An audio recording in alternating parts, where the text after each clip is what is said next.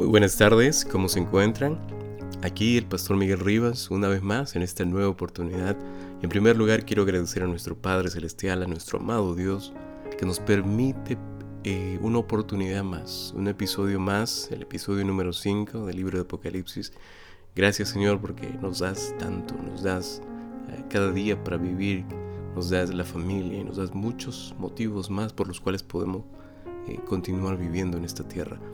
Eh, agradecido con, los oyentes, eh, agradecido contigo que nos escuchas, que escuchas estos podcasts.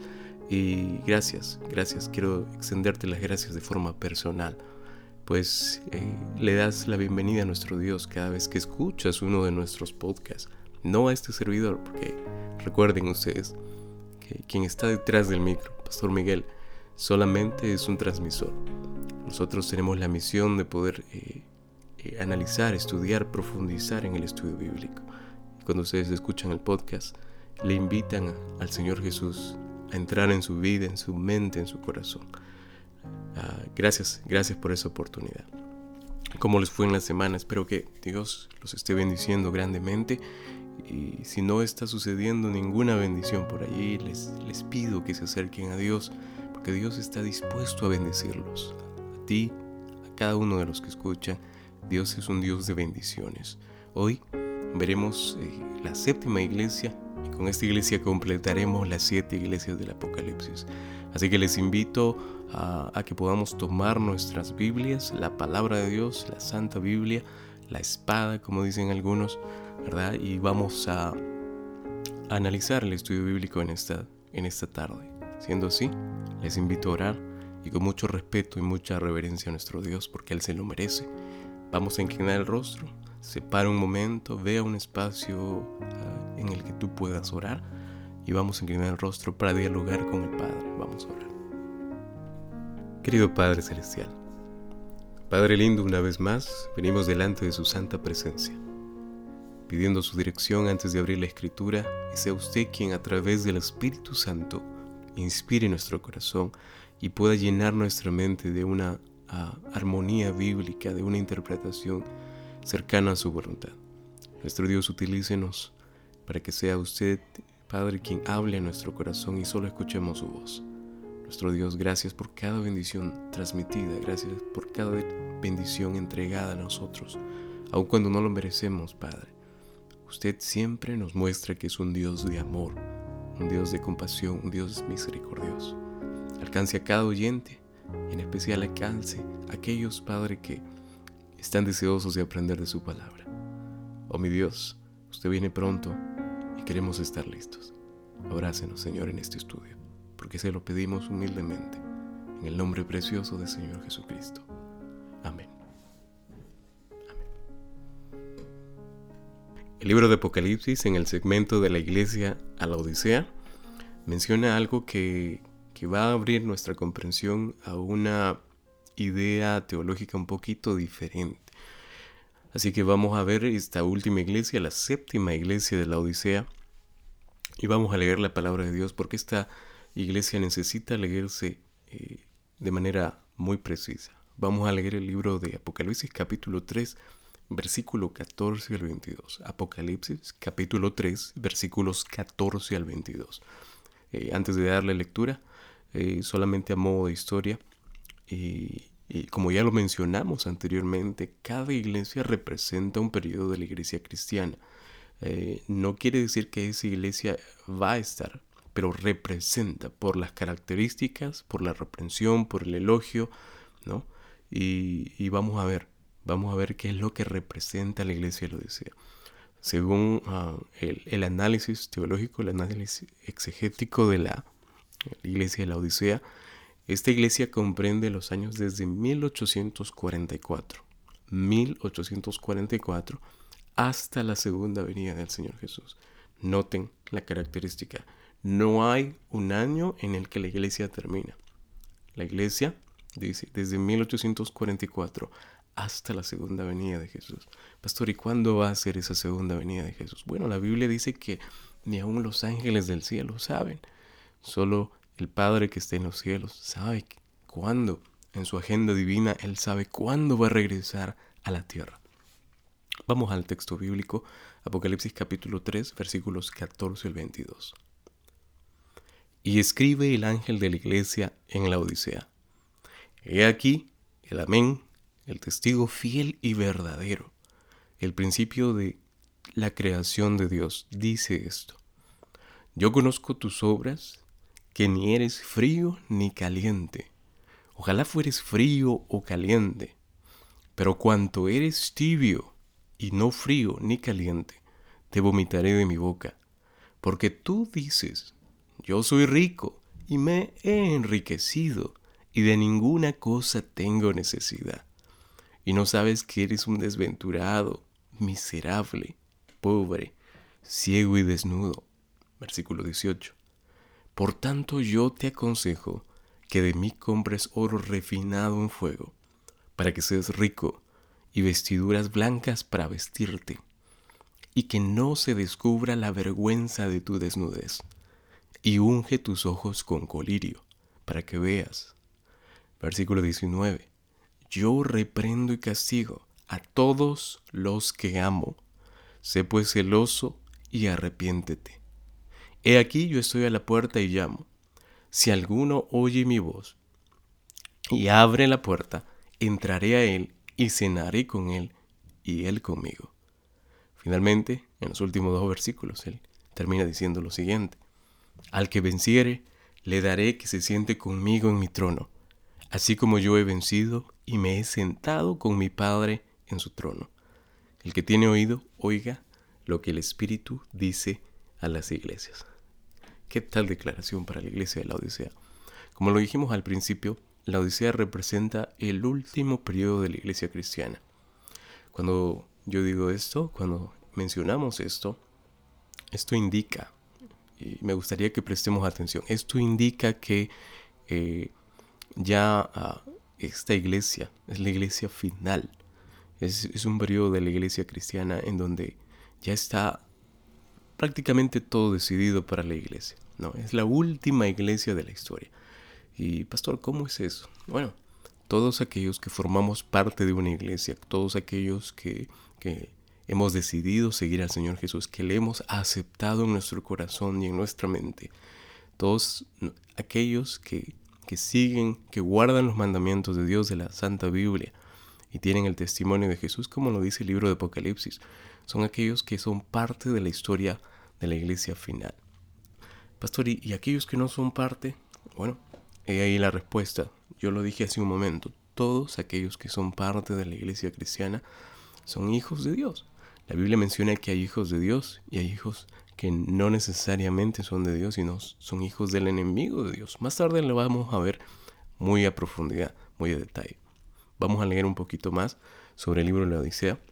Y quiero mencionar un poco de historia antes de avanzar. La ciudad de la Odisea fue fundada por Antíoco II, quien vivió desde los años 261 al 246. Eh, para modo de, eh, de, detalle, la ciudad de la Odisea era una ciudad muy rica, muy rica en propiedades, muy rica en dinero, muy rica en bienes materiales y pronto se convirtió en cierto periodo de la historia en un centro comercial de exportación. Algunos productos que exportaba eran, por ejemplo, la, un tipo de lana negra, ¿no? Un tipo de lana negra que, que servía para muchas personas para hacer ropas, para hacer eh, eh, prendas muy caras, ¿no? También era un lugar de veraneo y descanso. Era, como un oasis, era como un, paraíso, porque habían aguas termales que surgían de una colina ubicada a pocos kilómetros al sur de esa ciudad. Cuando esas aguas llegaban a la ciudad a través de un acueducto, como hay actualmente en muchas ciudades, eh, se entibiaba, ¿no? Porque cuando llegaban a la ciudad ya llegaba el agua tibia y la gente le encantaba, en la gente de ese entonces, eh, entrar a esas aguas termales tibias, no calientes ni frías, ¿no? Pero eh, era, era una particular, particularidad muy importante de la iglesia de la Odisea. Pastor, ¿qué significa la Odisea? Una vez me hicieron esta pregunta. La Odisea significa el pueblo del juicio. Cuando nosotros vamos al, análisis de la palabra en griego, la Odisea significa juicio, pueblo, el pueblo del juicio. Y como ya lo mencioné hace un momento, la Odisea fue fundada por el rey Seleucida, Antíoco II, ¿no? Y eh, se puso el nombre de la Odisea en honor a la esposa del rey, en este caso Seleucida, el rey Seleucida Antíoco II tenía una esposa y la esposa se llamaba Laodice, por eso pusieron la ciudad Laodicea. Eh, como ya lo mencionamos en, tiempos de Juan, esta ciudad era un centro comercial próspero. Eh, la iglesia Laodicea tal vez tendría unos 40 años de fundada cuando Juan escribió el libro de Apocalipsis. Algo que encontramos dentro de la investigación personal que realizamos es que Pablo se interesó mucho en esta congregación. Miren, estamos hablando de Juan como el autor, el escritor del libro de Apocalipsis, pero un detalle importante es que Pablo se interesó mucho en esa congregación y encargó a los de Colosas, a los colosenses, ¿no? Por eso encontramos el libro de la epístola a los colosenses, que hicieron un intercambio de epístolas con los laodicenses, ¿no? Pablo tenía el deseo de compartir las epístolas que él había escrito por inspiración divina con los laodicenses, ¿no? Él les dijo a los de Colosas, ¿saben qué? compartan, compartan esta, estas cartas con los de la Odisea. Ahora, la unión de este título, y lo vamos a ver más adelante, de la Odisea, implica algo. Cuando les digo el pueblo del juicio, eso nos da otra indicación de que es la iglesia final, es la etapa final para la iglesia cristiana. Porque es el pueblo del juicio. Cuando un pueblo está en juicio es porque eh, solamente falta una sentencia, ¿no? Están bajo un criterio, un escrutinio de, algún juez, y en este caso el juez, como lo vamos a ver más adelante, es Dios, ¿no? Y, vamos a verlo a, profundidad. Uno de detalles más es que la Odisea, como ya lo mencioné también, y no quiero pasarlo, era una ciudad tan rica, tan pero tan rica, ¿no? que cuando un terremoto destruyó la ciudad, sus habitantes rechazaron literalmente la ayuda del gobierno romano en ese entonces, porque según ellos tenían suficientes recursos para reconstruirla. Noten ese detalle. Era tan rica que había caído en, ese pecado que vamos a ver dentro de poco, que es un, es un pecado que destruye, que destruye a muchos. Vamos al texto bíblico, vamos a ir analizando el texto bíblico. Y escribe el ángel a la iglesia de la Odisea. He aquí el amén, el testigo fiel. Me llama mucho la atención como Juan inicia con esa expresión. He aquí el amén, el testigo fiel y verdadero. El principio de la creación de Dios dice esto. Cuando yo leo el principio de la creación de Dios, inmediatamente eh, mi mente se va al, Evangelio de Juan, capítulo 1. El principio de la creación, ¿no? Sabemos cómo inicia el Evangelio de Juan y te invito a que lo leas. Y definitivamente aquí está hablando del Señor Jesucristo y la unión del título El testigo fiel y verdadero lo identifica como un título de Cristo. ¿no? Si nos vamos al capítulo 1, versículo 5, capítulo 1 del mismo libro de Apocalipsis, versículo 5, nos vamos a dar cuenta que ese título es asignado al Señor Jesucristo, no es ah, asignado a nadie más. Y, y cuando yo leo el testigo fiel y verdadero, bueno, Cristo es el único el único testigo fiel y verdadero, el que cumple sus promesas, el que nunca falla, el que siempre está ah, expresando verdad, porque Él es la verdad. yo soy el camino, la verdad y la vida, dijo el Señor Jesucristo. Hay algunas personas que, me han escrito y, a lo largo del tiempo en el que llevamos sirviendo a Dios, y algunos de ellos dijeron, pastor, eh", decían lo siguiente, pastor, ah, ¿Es, Cristo un ser creado? ¿Es Cristo un, ser humano más? ¿Es Cristo Dios? ¿Cómo es posible de que Cristo sea Dios y sea hombre a la misma vez? Bueno, después de una larga explicación, eh, voy a resumirlo solamente en una línea cortita. Cristo no es un ser creado. Recuerden eso. Cristo no es un ser creado. Cristo es el creador. ¿Ok? Cristo es el creador. Pastor, ¿por qué dice eso si Cristo vino al mundo a través de María? Es cierto. Pero Cristo ya existía desde antes. Cristo ya es un ser, como decimos en, los teólogos, es un, ser preexistente. Dios es Cristo es Dios. Ah, si nos vamos al libro de Isaías, a él se le clasifica como Dios. ¿no? Ahora si nos vamos al, Evangelio de San Juan, capítulo 1, versículo 14, pero lee primero el versículo 1. Dice, en el principio era el verbo y el verbo era Dios y el verbo estaba con Dios. Pastor, ¿quién es ese verbo? Cuando tú te vas al versículo 14, allí la Biblia te dice que el verbo se encarnó, se encarnó, pero eso no quiere decir que recién comenzó su existencia, sino que el verbo se encarnó, es decir, vino a esta tierra para salvarnos, vino a esta tierra sin crear, eh, para salvarnos. La Biblia dice que Cristo nos enseña entonces que Cristo no es un ser creado, Cristo es el creador. Estuvo desde el principio de la creación, porque allí lo dice el Evangelio de San Juan, en el principio era el verbo y el verbo era Dios. Noten, el verbo era Dios y el verbo estaba con Dios. Vamos avanzando. Si hay alguna pregunta, les agradecería y me emocionaría mucho que pudieras eh, enviar tus comentarios a la a Radio Universal y con mucho gusto vamos a, vamos a compartirlos en el siguiente episodio del podcast. Eh, les invito a que puedan, por favor, compartir el link para que muchas personas puedan escuchar también estos temas, puedan ser motivadas a estudiar el libro de Apocalipsis, estudiar la Biblia en realidad, que es muy necesaria para todo ser humano. Y recuerda, como siempre lo digo en cada, en cada episodio, eh, cuando tú compartes este link, compartes en esperanza y automáticamente te vuelves en un instrumento de Dios. Compartamos el link. Eh, es un pedido de este servidor. Bien, vamos a analizando entonces el versículo 15 dice, yo conozco tus obras que ni eres frío ni caliente. Ojalá fueres frío o caliente. Vamos a ver un poquito de, esta sección porque el versículo 15 ah, dice mucho acerca eh, de, un tipo de cristianismo. En el mundo hay dos tipos de cristianos. Cristiano que simplemente está apasionado por predicar la palabra de Dios, está emocionado, está listo, dispuesto a, servir a Dios, ¿no? Es un cristianismo que, que refleja un, un, amor por ese Creador, por ese Señor Jesucristo que, que dicen seguir, ¿no? Y hay otro, el cristiano tibio, el cristiano que simplemente eh, hace las cosas automáticamente como, como si fuera un robot, voy a decirlo de esa manera, pero no le encuentra esa, esa sensación de relación, ¿no? Que tiene que tener con su Creador. El cristianismo tibio retiene la forma, y lo voy a decir así, y hasta el contenido del Evangelio en cantidad suficiente para adormecer las facultades de la percepción del espíritu. En otras palabras y de manera más sencilla, ¿no? Eh, eh, se conforma con lo que tiene. El cristiano tibio simplemente dice, no, pero así estoy bien, no necesito más.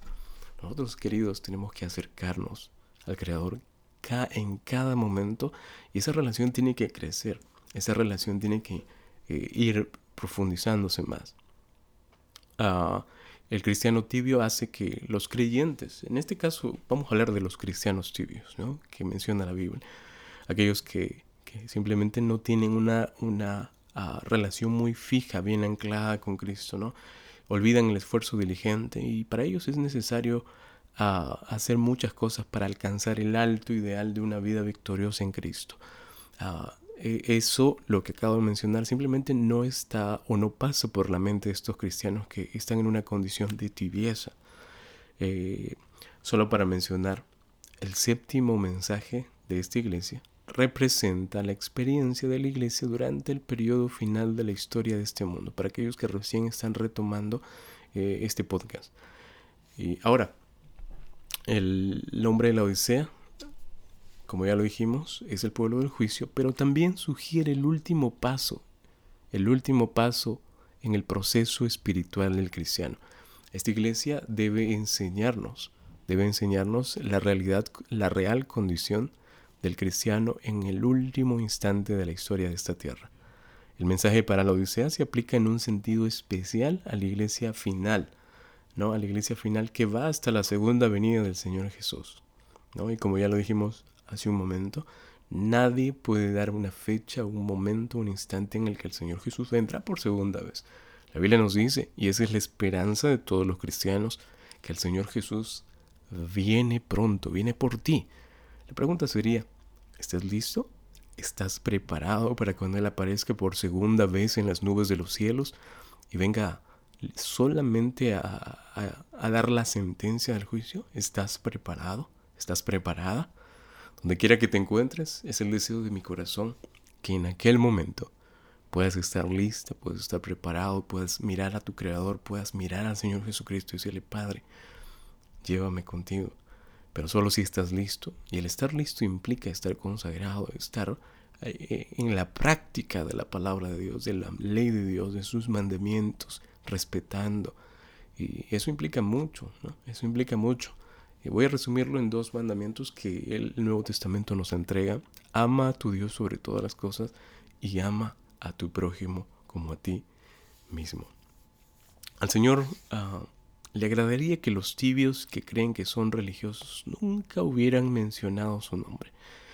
Eh, esto es muy cierto porque eh, las personas tibias simplemente se conforman con su condición espiritual. Dicen, no, así estoy bien, no necesito más de Dios. Creo que esto es suficiente para mí. Yo no quiero estar golpeándome el pecho, yo no quiero estar yendo a así. Amados, que estas, estas ideas las introduce el enemigo de Dios, Satanás. Nosotros tenemos que estar vinculados con una iglesia. Todo ser humano que está vinculado con una iglesia crece, crece en novedad de vida. Nadie que esté fuera de una iglesia, que no dedique tiempo para la oración, que no dedique tiempo para el estudio de la Biblia, tiene siquiera una chance o una oportunidad pequeña o mínima de poder obtener esa salvación, de poder obtener la oportunidad de recibir a, un creador que está dispuesto, que siempre está al lado de nuestro corazón esperando ser recibido. Por eso lo vamos a ver al final de la iglesia, la, la, cita que menciona el Señor Jesucristo. Algo que quiero mencionar también es que estas personas que están en condición de tibieza son una piedra de tropiezo para otros incrédulos, para aquellos que no han aceptado aún al Señor Jesús. Porque los tibios son cristianos que simplemente están conformados con lo que tienen y no quieren crecer en la fe. Esos cristianos que dicen, no, ya tengo tiempo como cristiano, ya no le encuentro el sentido, el sabor. ¿Y saben por qué? Porque no hay continuidad en la comunión con Dios. No hay continuidad en el estudio de la Biblia, no hay continuidad en la práctica de las enseñanzas de la ley de Dios. ¿no? Y este tipo de personas son barreras, son piedras, son obstáculos para aquellos que no creen pero que necesitan de Dios. Eh, yo diría que estos cristianos en condición de tibieza son más peligrosos que aquellos que, que aún no creen en Dios.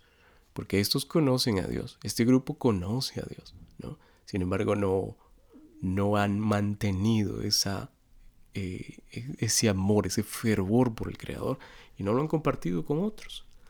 No lo han compartido con otros. Vamos a la reprensión. Pastor, ¿cuál es la reprensión? ¿Esta iglesia tiene alguna reprensión? Claro que sí. Los cristianos de la Odisea, eh, vamos a recordar antes de leer el texto bíblico, compartían la autosuficiencia de la ciudad. La ciudad era una ciudad autosuficiente. Y si tú lo recuerdas, lo mencionamos hace unos instantes atrás, esta ciudad era autosuficiente porque era una ciudad que era rica en bienes materiales, rica en, en propiedades, rica en oro, en, metales preciosos. Por eso Jesús les envía una reprimenda dura y sin ningún encomio. Mira, vamos a leer el, el, texto bíblico, el versículo que viene a continuación. Es el versículo, versículo 17. Porque tú dices, yo soy rico y me he enriquecido. Miren lo que viene a continuación. Y de ninguna cosa tengo necesidad. Y no sabes que eres un desventurado, miserable, pobre, ciego y desnudo. Miren lo que le dice el Señor Jesucristo. Y añade lo siguiente. Por tanto yo te aconsejo que de mí compres oro refinado en fuego. ¿No? Y, y luego abajo dice, antes de leer esa sección, luego abajo él dice, pero cuanto eres tibio y no frío ni caliente, te vomitaré de mi boca. Qué fuerte esta declaración del Señor Jesucristo. Qué fuerte. Cualquiera que escucharía eso diría, pero Jesús está molesto con esa iglesia, Jesús está rechazando esto. Jesús no rechaza una iglesia.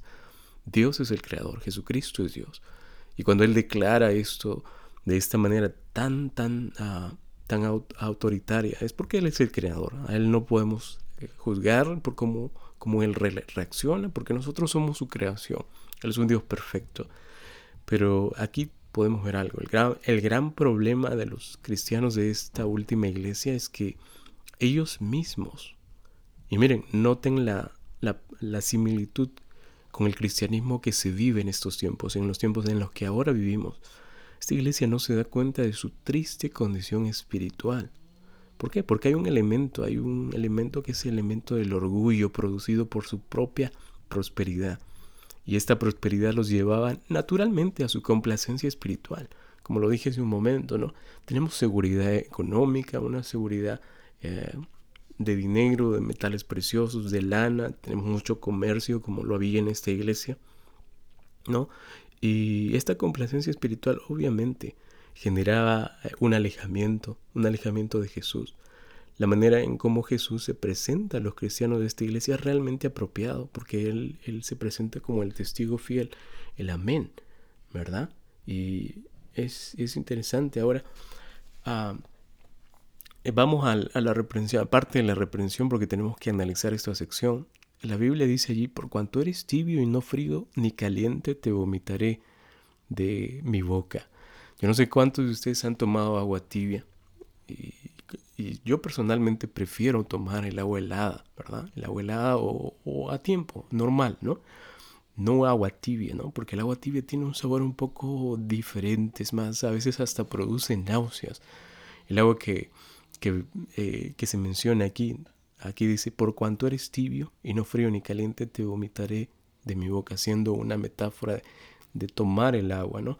Eh, el que la bebe casi involuntariamente la vomita, ¿no? Y esta agua era desagradable porque eh, esta agua no necesariamente era agua sola, era agua pura, era agua con cierta cantidad de minerales. Y recuerda que esta agua eh, que venía de un lugar que se llamaba Hierápolis, era una agua tibia que no debía ser bebida por la cantidad de minerales que obviamente le daban un sabor extraño y encima a temperatura tibia realmente era desagradable. Por eso se muestra el ejemplo allí y el Señor Jesús les dice, nuevamente, pero por cuanto eres tibio y no frío ni caliente, te vomitaré de mi boca. El orgullo producido en estas personas por su propia prosperidad, autoprosperidad, llevaba naturalmente a la complacencia espiritual, como ya lo mencionamos. Y, y de repente te preguntarás, pastor, pero prosperidad, prosperidad tiene muchos significados, es cierto. Pero el principal significado de prosperidad es es simplemente el hecho de tener un estado de éxito económico o material. La prosperidad está relacionada con el éxito económico o material. ¿no? Pero yo les voy a decir algo en esta, en esta tarde que tal vez pueda impactar o, o me gustaría que pueda cambiar la mentalidad de muchos. La prosperidad, mis amados, es aquella que proviene de Dios. La verdadera prosperidad es aquella que proviene de Dios. Y tú te preguntarás, ¿cómo es eso, pastor? ¿Cómo es que la verdadera prosperidad solo proviene de Dios? Es decir, todo lo que tengo, todo lo que he conseguido con mi esfuerzo, con el sudor de mi frente, no es por mí, es, es ha, ha, venido de Dios. Correcto, correcto, ¿no? Todo lo que uno tiene, todo lo que uno de repente alcanzó en la vida y para ti que tal vez te esforzaste durante la vida y ahora tienes una vida más acomodada, una vida sin necesidades, o por lo menos con mínimas necesidades que de repente trabajaste duro por muchos años de tu vida y de repente tienes dos, tres autos, muchas propiedades, ¿no? Y de repente tienes eh, cierta cantidad de dinero en el banco. La verdadera prosperidad es aquella que proviene de Dios, que incluye a Dios, ¿no? Y déjenme leerles, solo a modo de ejemplo, dos versículos que tal vez podríamos considerarlos para entender que la verdadera prosperidad proviene nuestro Dios. Primera de Crónicas, capítulo 29, versículo 12. Voy a leer la versión de Reina Valera de 1960. Primera de Crónicas, capítulo 29, versículo 12, dice lo siguiente. Las riquezas y la gloria proceden de ti, y tú dominas sobre todo. En tu mano está la fuerza y el poder, y en tu mano el hacer grande y el dar poder a todos. Qué precioso texto. El segundo texto está en el libro de Deuteronomio, vamos un poquito más atrás y es eh, tal vez el principio más importante y es súper corto y sencillo. Deuteronomio capítulo 8, versículo 18. Deuteronomio capítulo 8, versículo 18. Eh, Deuteronomio es uno de los cinco libros del Pentateuco, los primeros libros de la Biblia.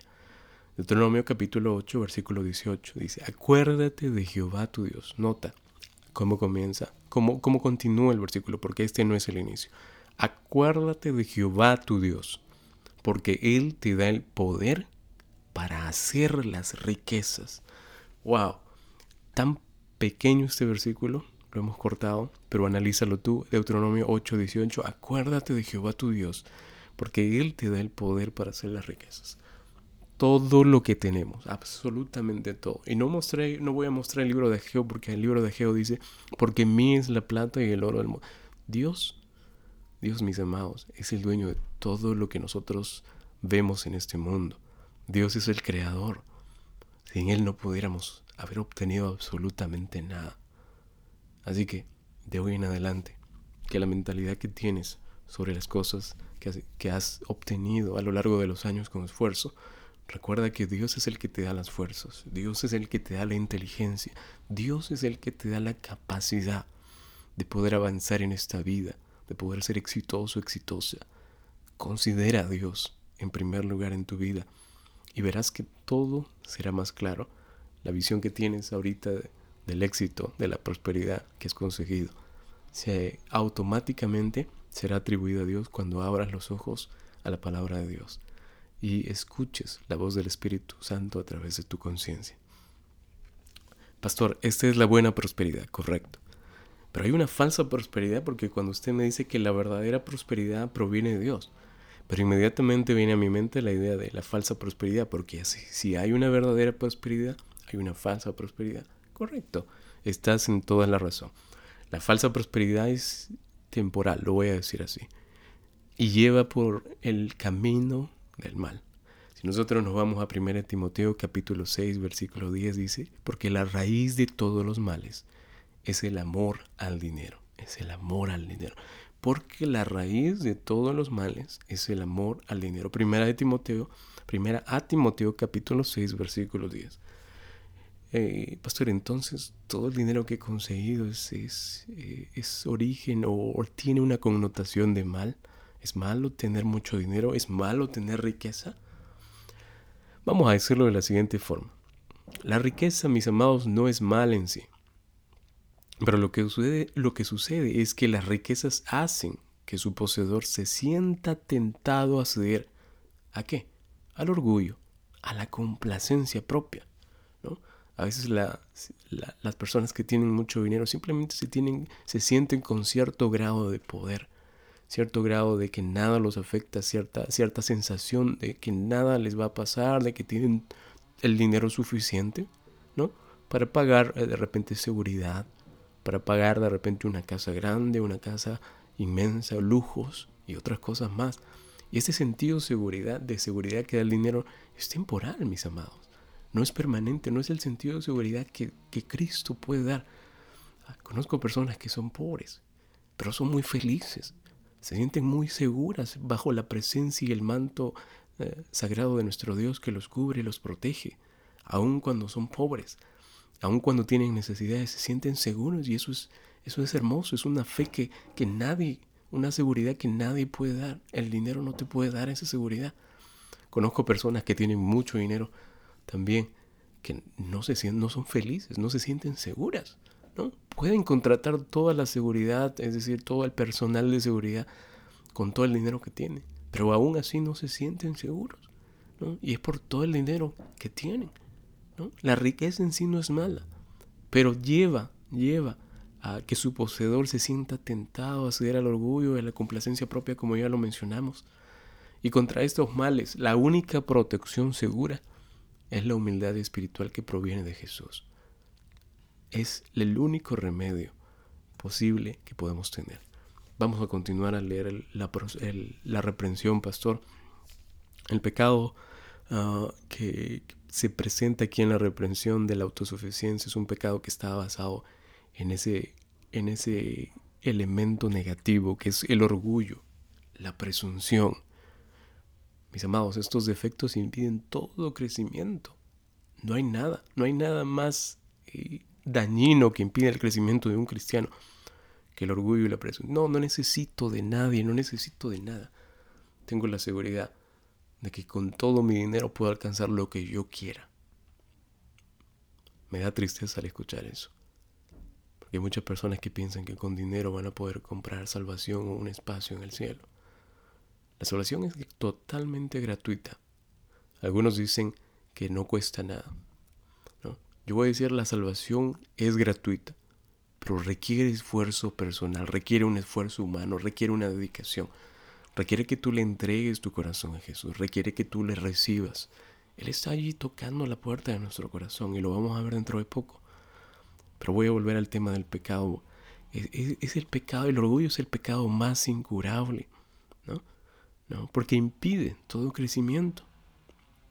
Y si nos leemos nuevamente el texto bíblico, nos damos cuenta que el colmo de la jactancia de los laodicenses es que pretenden que su situación no puede ser mejorada, es decir, ya estaban en el tope, en el top top de lo mejor. Tenían tanto que todos esos ese sentido de prosperidad falso había nublado, había entenebrecido, había había cubierto. No, no podían entender que, que las necesidades que tenían. Tú puedes tener todo en la vida, y me refiero a material, a lo físico, al dinero, pero hay muchas cosas que te faltan tal vez. Pastor, ¿eso quiere decir que no hay personas ricas que sean también ricas espiritualmente? Sí las hay. He conocido algunos, pero son personas que luchan, que mantienen una lucha constante, porque quieras o no, el dinero es algo que siempre va a llevar a muchas personas a la complacencia propia, como ya lo mencionamos, a la autoseguridad, a ese sentido de autoseguridad. ¿no? Tal vez algunas personas no lo entienden porque no están en esa condición, pero solamente decirles que tengamos mucho cuidado porque cuando la Biblia dice en 1 Timoteo 10 que la raíz de todos los males es el amor al dinero, y el amor al dinero está en, eh, ese deseo está en la mayoría de los seres humanos cuando ganan más de lo que a veces imaginaron en sus vidas. Eh, algo que voy a mencionar aquí en relación a los laodicenses y a su condición de eh, no necesidad de Jesús, eh, es que el Espíritu de Dios, el Espíritu Santo, nunca entra donde no se, siente, no se siente necesidad de su presencia. Esto es algo muy delicado. El Espíritu Santo nunca entra donde no se siente necesidad de su presencia. Hay personas que rechazan la invitación de Dios, hay personas que rechazan eh, eh, a Dios directamente. Diciendo, no, yo no necesito a Dios, estoy bien, tengo todo el dinero para comer lo que quiera, para tener lo que quiera, no necesito nada más. Para mí esto es felicidad. A la larga descubren que todo lo que tienen no les puede ni siquiera proveer lo más mínimo, ni siquiera una pizca de la real felicidad que, que Cristo puede ofrecer. La ignorancia de la condición de los laudicenses ¿no? Se caracteriza ahora en los cristianos de, eh, este tiempo, ¿no? Vemos prácticamente que la condición de esta iglesia es la condición actual de muchos, muchos, muchas personas. No estoy hablando de los incrédulos, estoy hablando de, de personas que aceptaron, decidieron seguir a Jesús, pero a veces la mentalidad que tienen por quizás la prosperidad falsa que, o aparente que poseen los lleva por un camino que no agrada a Dios. Entonces, eh, pastor, vamos avanzando porque aquí esta iglesia me he dado cuenta, pastor, de que no tiene elogio exacto. Esta iglesia no tiene ningún elogio, ¿no? Pero sí tiene el remedio para ser los vencedores. Si te das cuenta, vamos a leer el texto bíblico. Dice el texto bíblico allí en el versículo 18. Ah, vamos a leer el versículo 18. Por tanto, yo te aconsejo que de mí compres oro refinado en fuego, para que seas rico y vestiduras blancas para vestirte, y que no se descubra la vergüenza de tu desnudez. Y unge, unge tus ojos con colirio, para que veas. Qué precioso, realmente es precioso, mis amados, porque cuando nosotros leemos vemos que no hay elogio, pero hay un consejo. El oro como la cosa más preciosa aquí eh, que puede recibir el cristiano no es el, mineral, el material, que la piedra preciosa que conocemos. Aquí el oro, como en cada parte del libro de Apocalipsis hay algunas partes que son simbólicas, aquí el oro representa la fe y el amor, ¿no? y más exactamente la fe que obra por el amor. Aquí se habla de unas vestiduras blancas. Y vamos a mencionarlo así porque los laudicenses, como ya lo mencionamos en el análisis inicial, eran ricos en posesiones materiales, pero los más pobres en tesoros espirituales. Qué ironía, ¿verdad? Eran ricos en posesiones materiales, pero los más pobres en tesoros espirituales. Y esta condición es la misma que refleja este mundo en muchas personas, tristemente. Como ya les dije, este oro simbolizaba o representaba la fe que obra por el amor. Pastor, ¿cómo es eso que el oro representa la fe que obra por el amor? Bueno, la Biblia eh, nos da unas pistas, así que vamos al libro de Santiago rápidamente, Santiago capítulo 2, versículo 5. La versión que voy a leer a continuación es también la versión de Reina Valera de, de 1960 y dice así, Santiago capítulo 2, versículo 5. Hermanos míos, amados, oíd.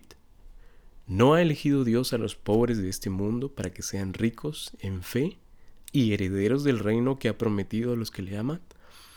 Eh, algo que me encanta es que la Biblia misma nos da pistas, nos da análisis, nos da un autoanálisis. La Biblia es su propio intérprete.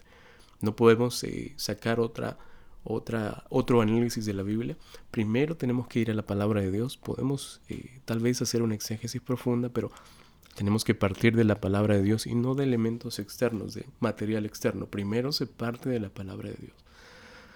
Además, continúa diciendo que eh, aquí en tema de la fe, ¿no? y lo acabamos de mencionar porque el oro representa la fe por amor, esa fe eh, se refiere a la fe que ha sido probada y purificada por el fuego de la aflicción. Según Santiago 1, la fe se desarrolla, la fe se prueba. El oro eh, y la fe tienen aquí una asociación, eh, porque cuando uh, a veces, por ejemplo, una persona que trabaja en la mina saca o puede extraer este, este material, esta piedra preciosa. Esta piedra no sale pura como a veces nosotros la hemos visto en persona o a través de la televisión. ¿no? Esa piedra sale con, mucha suciedad, mucha impureza, y tiene que ser purificada a través de altas temperaturas. ¿no? tiene que ser expuesta al fuego para que el oro se purifique y todo, todo lo demás se, elimine. ¿no? De igual forma, la fe tiene que ser probada y purificada por el fuego de la aflicción. Una fe no probada es una, es una, fe débil, es una fe eh, sin fuerzas. ¿no? no voy a decirlo de esa manera. La fe tiene que ser probada con las actividades de la vida. La fe tiene que ser probada, pero no por ti mismo. Tu fe va a ser probada, pero tu, tu, labor como cristiano, como cristiana, es acercarte a Dios y decirle, Padre, fortalece mi fe. ¿Cómo se fortalece la fe, pastor? La fe se fortalece por el oír y el oír por la palabra de Dios. Es decir, por la comunión constante con Dios, por esa conexión que tienes que tener con Dios. Al tener una amistad íntima, una relación profunda con el Creador, él fortalece, tu fe se fortalece automáticamente.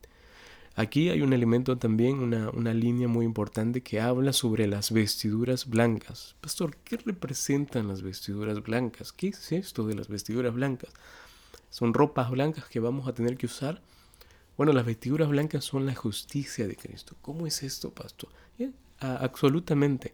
Las vestiduras blancas representan la justicia de Cristo. Vamos al, libro de Gálatas, a la epístola a los Gálatas, capítulo 3, versículo 27. Y hay otra, otra pista importante que nos da aquí la palabra de Dios. Gálatas capítulo 3, versículo 27. Porque todos los que habéis sido bautizados en Cristo, noten lo que viene a continuación, de Cristo estáis revestidos. Las vestiduras blancas son, la justicia de Cristo. Cuando uno le entrega la vida a Jesús, uno automáticamente, automáticamente tiene acceso a la salvación, pero no por méritos propios. Uno tiene eh, acceso a la salvación por los méritos de Cristo. Por eso dice el texto bíblico ahí, todos los que habéis sido bautizados en Cristo, de Cristo estáis revestidos, es decir, con su justicia. Nosotros no tenemos oportunidad de salvación por nosotros mismos. Por eso Cristo murió en la cruz del Calvario por ti y por mí. Cristo pagó el precio. Imagínate que hubiera una deuda que tú no puedas pagar y de repente alguien más la paga. Tú eres libre de esa deuda, pero no porque tú la pagaste, sino porque la persona dadivosa que dio el dinero necesario, la cantidad o el monto necesario la pagó. ¿no? Por esa persona tú tienes la tranquilidad. En ese ejemplo entendemos ahora que todos los que habéis sido bautizados en Cristo, de Cristo está revestido. Es decir, por Cristo nosotros tenemos acceso a esa, a esa salvación, a través de su justicia, no a través de la justicia humana, que no se consigue por nada del mundo. Ahora, eh, esta figura la que estamos mencionando ahora, ah, de las vestiduras blancas, debe haber tenido un significado especial para los cristianos de la Odisea. Al inicio mencionamos que esta ciudad era famosa porque eh, tenían mucha lana negra y hacían ropas. Y me imagino que al tener lana negra tenían ropas negras. Por eso Jesús hace una, un ejemplo maravilloso. Es como un, un, miren, ustedes producen lana negra, pero yo les voy a dar ropas blancas. Qué precioso. ¿Cómo es que Cristo les hace ver de una manera muy inteligente? Ahora, otro elemento que se menciona acá es el colirio. Es un colirio simbólico que se le ofrece a los laudicenses.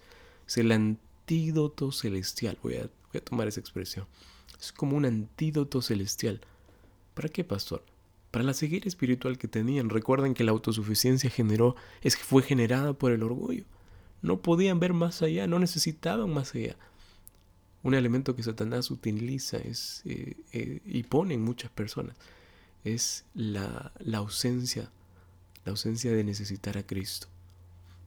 Cuando estés en esa, en esa situación, pon que por favor se encienda una, una alarma, una señal de alerta.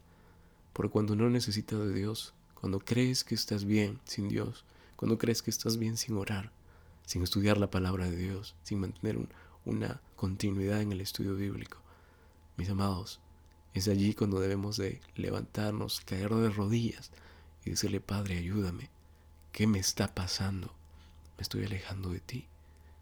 Miren, esta es una lucha, una lucha de todo cristiano. No estoy hablando a no cristianos, esta es la lucha de un, no, de un cristiano.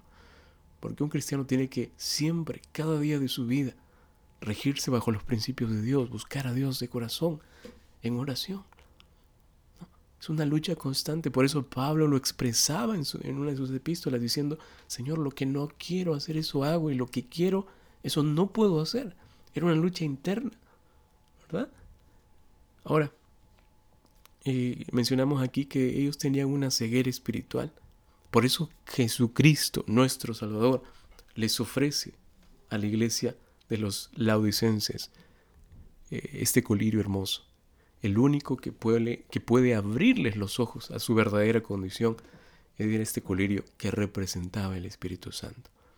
El Espíritu Santo es el único que puede ayudarnos a convencernos de nuestro pecado, el único que nos lleva al arrepentimiento. Por ti mismo, por mí mismo, no podríamos, por ti misma, no podrías ir al arrepentimiento. ¿no? Como seres humanos no tenemos esa, eso en nuestra naturaleza el único que nos lleva a arrepentirnos, a sentirnos mal, contritos, ¿no? a sentir ese remordimiento, esa, esa sensación de culpa, es el Espíritu Santo, pero solo cuando lo invitamos, cuando le abrimos el corazón.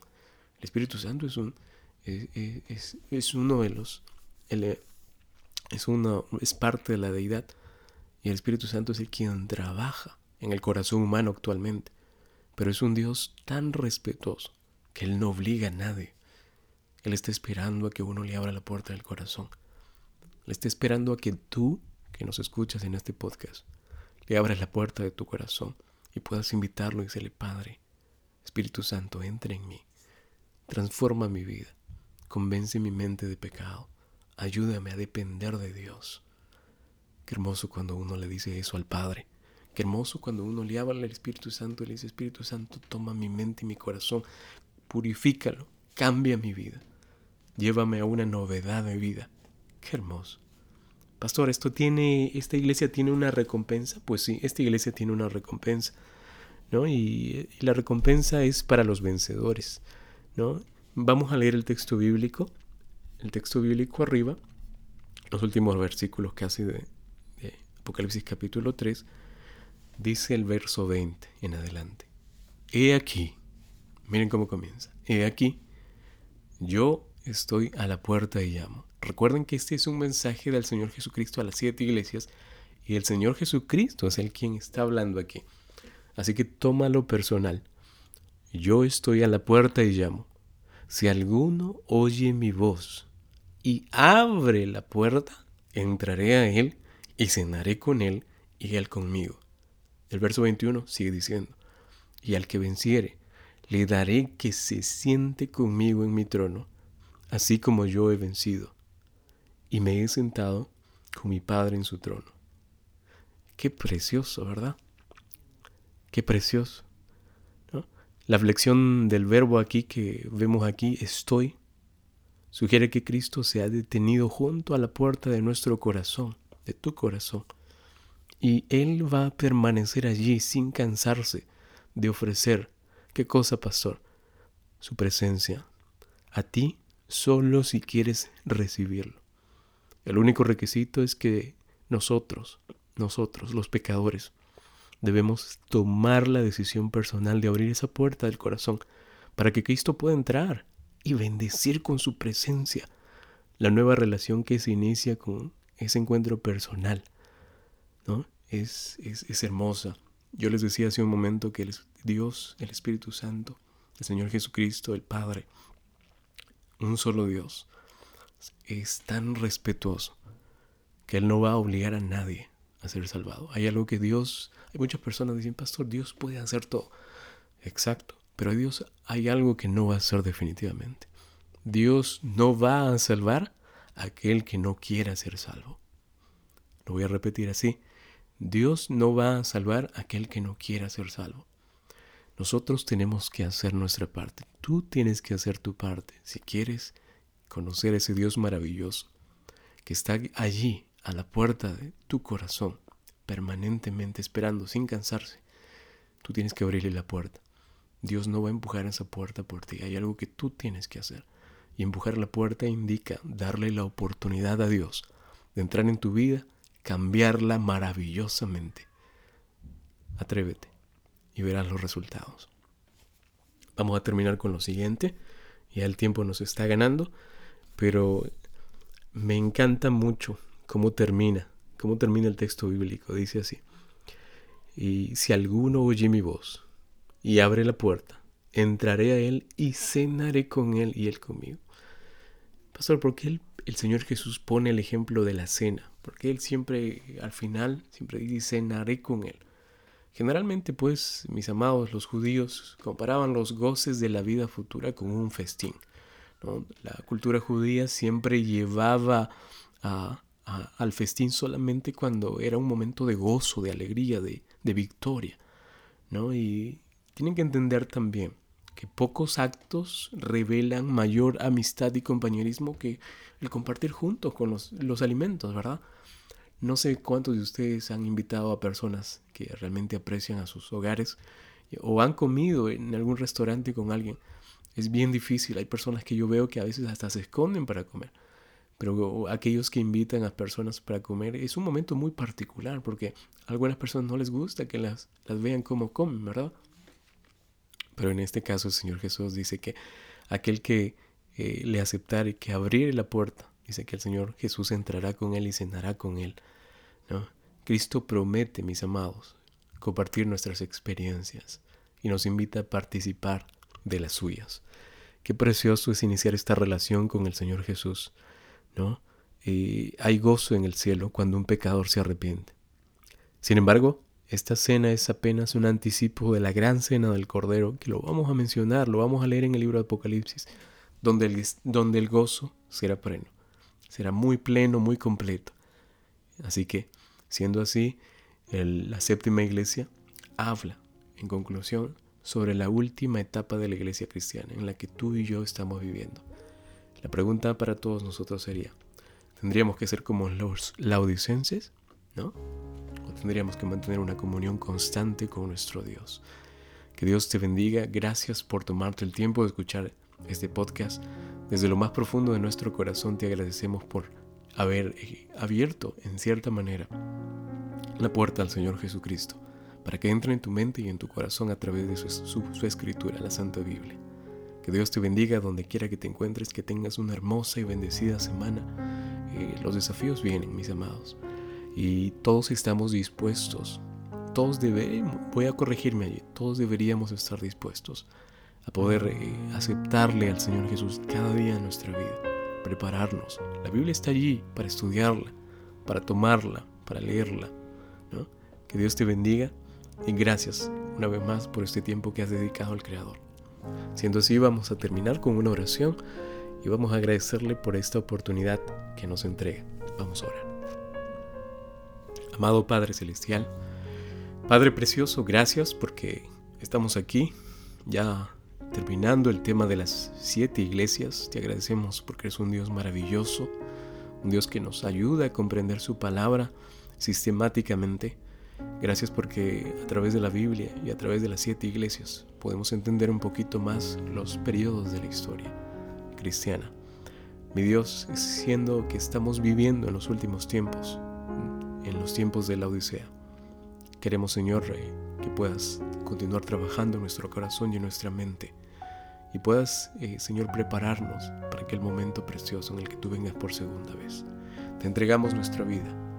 Ayúdanos a ser humildes a donde quiera que vayamos y no ser como los laudicenses, que, Señor, pretendieron en ese sentido de seguridad falsa no tener la necesidad de ti. Mi Dios, nosotros sí te necesitamos. Alcanza cada oyente, Padre. Escuche estos podcasts, estos podcasts. Alcáncelo, ayúdelo, bendígalo, mi Dios porque se lo pedimos con humildad. En el nombre precioso de Jesús.